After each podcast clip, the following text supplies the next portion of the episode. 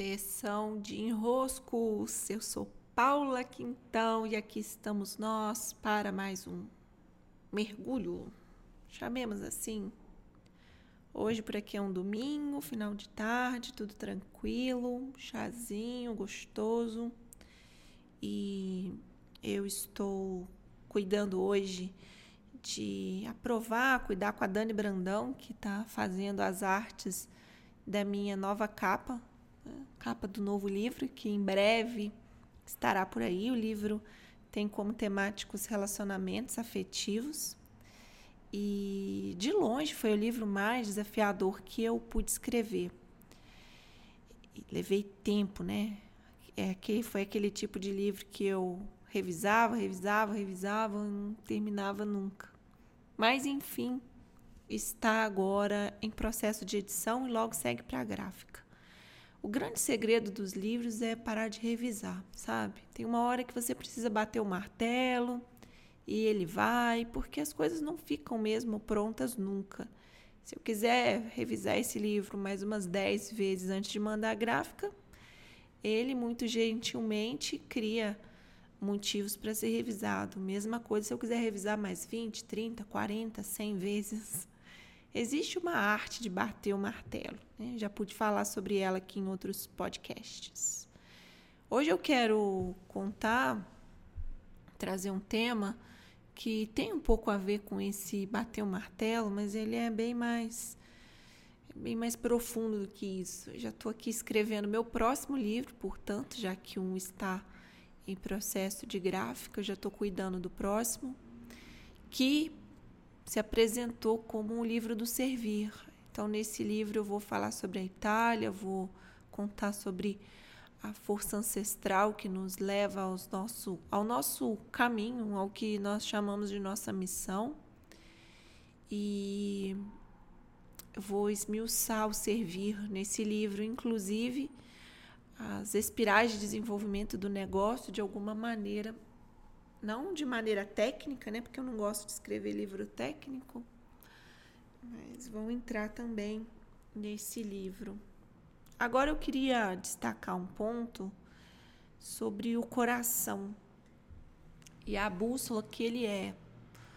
As pessoas tendem a insistir que o coração ele é apenas um órgão, como se ele fosse um simples instrumento físico que bombeia o sangue, no caso, o recurso, um movimento de circulação pelo corpo. Mas o coração ele é responsável pela nossa circulação no mundo, nossa circulação pela vida. E fazendo a função de órgão que nos coloca em circulação, ele precisa ter direção. Porque aquilo que não tem rumo, né, não tem, sabe para onde está indo, uh, o circuito não pode se fazer com muita eficiência. Imagine o sangue, não sabe se vai, se vem e acaba não circulando pelo corpo de maneira inteligente. É, vai todo para a cabeça e deixa de ir para as pernas. Você sabe muito bem que vai dar ruim, né? se a circulação não acontecer de uma maneira muito ordenada. A mesma coisa a nossa circulação pela vida. Nossa circulação pela vida precisa de direções. Para onde eu estou indo? Para onde eu sigo? É, como diz o filósofo, quando nós não sabemos para onde seguimos, nenhum vento é favorável. Como podemos não ter ventos favoráveis? Simples, é muito simples. Você fica por aí andando em círculo que tanto faz o vento que vem. Em círculo, pelo menos você está com o objetivo de andar em círculo. Ainda é melhor do que você tá por aí indo cada hora para uma direção. E o que, que marca em nós a direção? O coração. O coração ele tem uma função de bússola. É, como que eu sei isso? Testando, observando, verificando, estudando como que não só a física, né, mas a biologia, ela vem tendo cada vez mais clareza sobre o papel do coração. o coração, ele faz um, um, um ele é um instrumento muito semelhante a uma rosa dos ventos. Né? Dentro dos nossos chakras, ele é o quarto chakra, ele está no meio do caminho. Tudo muda no mundo a partir do momento em que o coração volta a ser considerado como parte do caminho e nós saímos da dinâmica muito opressiva que vem desde a Revolução Industrial. Eu digo opressiva entre aspas, tá? Porque não tem ninguém que vítima de nada, ninguém inventou moda é, porque alguém disse para inventar moda, não. Foi um acordo socialmente e, e coletivamente vivido, ok? As coisas aconteceram de maneira coletiva, não tem vítima aqui. O que nós temos é um sistema que acabou sendo muito pautado em termos metas e transformarmos essas metas em ação. Então, eu tinha uma meta, executava, atualizava a meta a partir da ação é, executada, e assim nós passamos séculos. Né? Muito focados em ter uma meta e realizar a ação, ter uma meta e realizar a ação. Como sociedade, a gente sentiu prazer com isso, porque a gente pôde ver que era possível dominar os meios de produção, dominar a matéria. É, se tornou para nós um, um game, assim. E, inclusive, foi por isso que nós transformamos a associação de tempo em dinheiro, nós nos tornamos tão consumistas. Por quê? Porque nós adoramos esse jogo de ter uma meta e realizar, ter uma meta e realizar. Nós nos sentimos muito realizadores.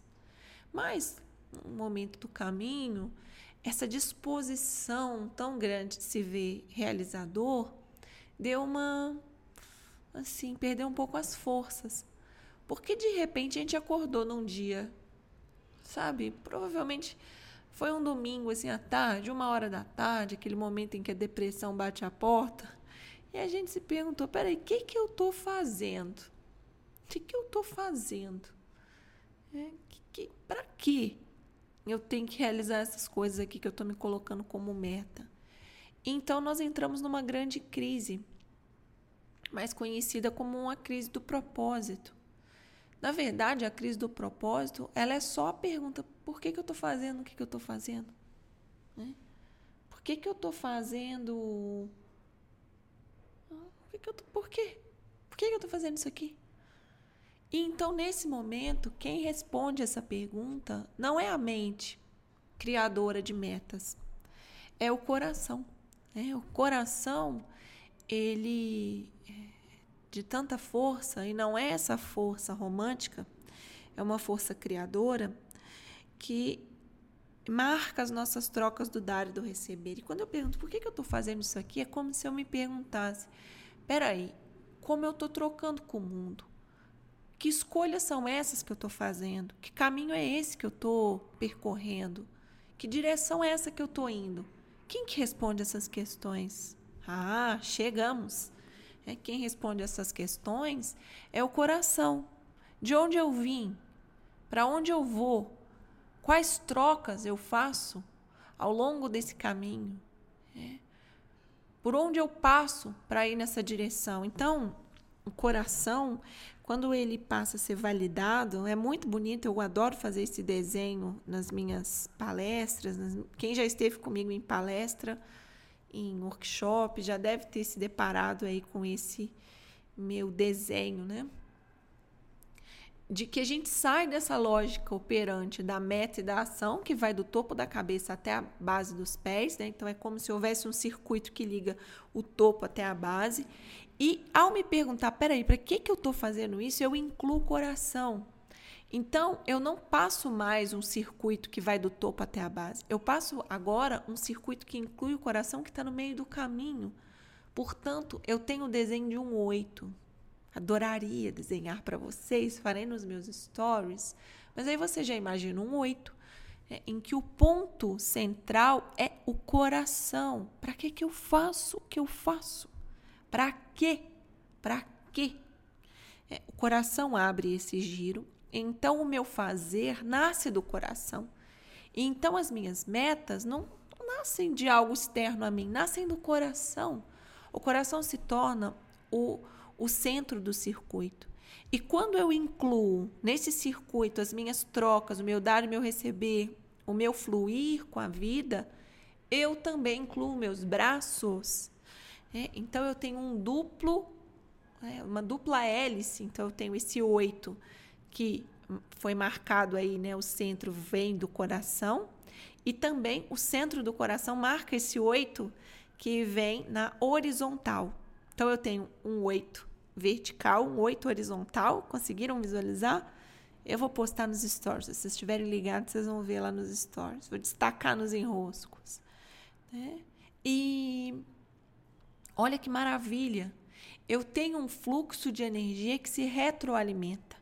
Muito diferente de um esgotamento social que vem de ter uma meta e realizar uma ação. Tem uma meta e realiza uma ação. É, que, que chato, uma hora que eu estou fazendo isso. E é exatamente nesse ponto em que nós estamos agora, que já passamos, né, como sociedade, nós já passamos da etapa em que nós nos perguntamos: peraí, o que, que eu estou fazendo, o que eu estou fazendo? E eu acredito até que essa etapa coronavírus venha consagrar essa passagem. É que quem não tinha pensado ainda, né, feito essa reflexão ainda, nossa, espera aí, o que, que eu estou fazendo? Agora teve tempo, né? Tá em casa, teve tempo de dar uma despertada. Peraí, que vida é essa que eu estou levando? Que escolhas são essas que eu estou fazendo? Que bens de consumo são esses que eu que estou escolhendo? É que, é, que, que status é esse que eu estou interessado em manter? Que o status também é uma meta, né? Externamente imposta. Então é muito bom que a gente perceba que o coração é essa bússola que marca de onde eu vim, de onde eu vim, que caminho eu percorri até aqui, de onde veio a minha ancestralidade, de onde, de onde, quais cursos eu fiz, quais conhecimentos eu tenho, qual bagagem eu acumulei, quais os meus sonhos me trouxeram até aqui. Ótimo, eu valido tudo, porque ao validar tudo, eu tomo a força do caminho. Então eu olho para os lados, meu leste, meu oeste, e eu vejo as trocas do dar e do receber, as conexões que eu criei, as relações que eu vivo, as conexões que eu tenho, as pessoas pelas quais somaram no meu caminho, trazendo luzes. Pessoas são como portais. Não estou chamando todo mundo de iluminado, não. Mesmo os, né, os encostos da vida, eles trazem clarezas nos fazem perceber coisas em nós. Então eu posso olhar para frente e me perguntar qual é o meu norte, para onde eu vou, para onde eu sigo. E certa vez, numa sessão ao vivo que eu fiz, um, uma live, é, convidada pela Aline Ferreira e pela Amadoria, ela me perguntou: Mas você fala de maneira muito metafórica. Como que eu poderia, então, viver isso de uma maneira mais real? ou ela quis de uma maneira mais prática. E eu disse: entre na metáfora. Entre na metáfora, coloque teu corpo lá dentro. Coloque teu corpo dentro de uma rosa dos ventos e sinta no teu corpo a rosa dos ventos. Mira uma seta na, que sai das suas costas mostrando o seu sul. Sinta, sinta o sul no teu corpo. Sinta o norte a partir do seu coração. Sinta a seta que mira o norte. Coloca uma bússola assim, né? Como se tivesse. Você pode pôr a bússola do celular à frente do seu coração e sente para onde eu vou. Para onde eu vou. E com isso, a clareza vai nos chegando com mais. É, como se tivéssemos mais presença para ter clareza. Porque eu estou me perguntando de onde eu vim, para onde eu vou. E o coração, como um bom imã que ele é, ele vai nos indicar, como uma boa bússola que ele é, ele vai nos indicar ali está teu norte. Mas eu preciso entrar na bússola, eu preciso lembrar que eu sou a bússola. Eu preciso usar um instrumento, tal qual eu uso a bússola. Senão ele fica aí desperdiçado mesmo, só bombeando sangue, tá beleza, já tá de bom tamanho. Mas se você quiser mais, né? E você pode querer, você se coloca numa posição de bússola. E assim, já te digo aí, metade dos enroscos já já se vão, porque você passa a usar um instrumento interno muito bem aferido. Muito bem aferido. Muito bem, eu comecei aqui essa sessão de maneira despretensiosa e chegamos a esse assunto. Mas é sempre bom dar um rec aqui no meu microfone.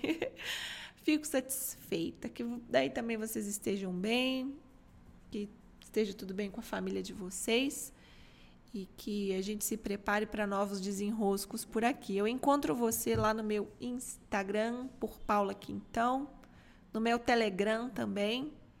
Hoje eu vou até colocar lá no Telegram algumas coisinhas sobre. Ah, ah esses desenhos eu vou colocar no Telegram. Vou colocar no Telegram esses desenhos do coração, da bússola. Certo? Isso aí. Beijos e até.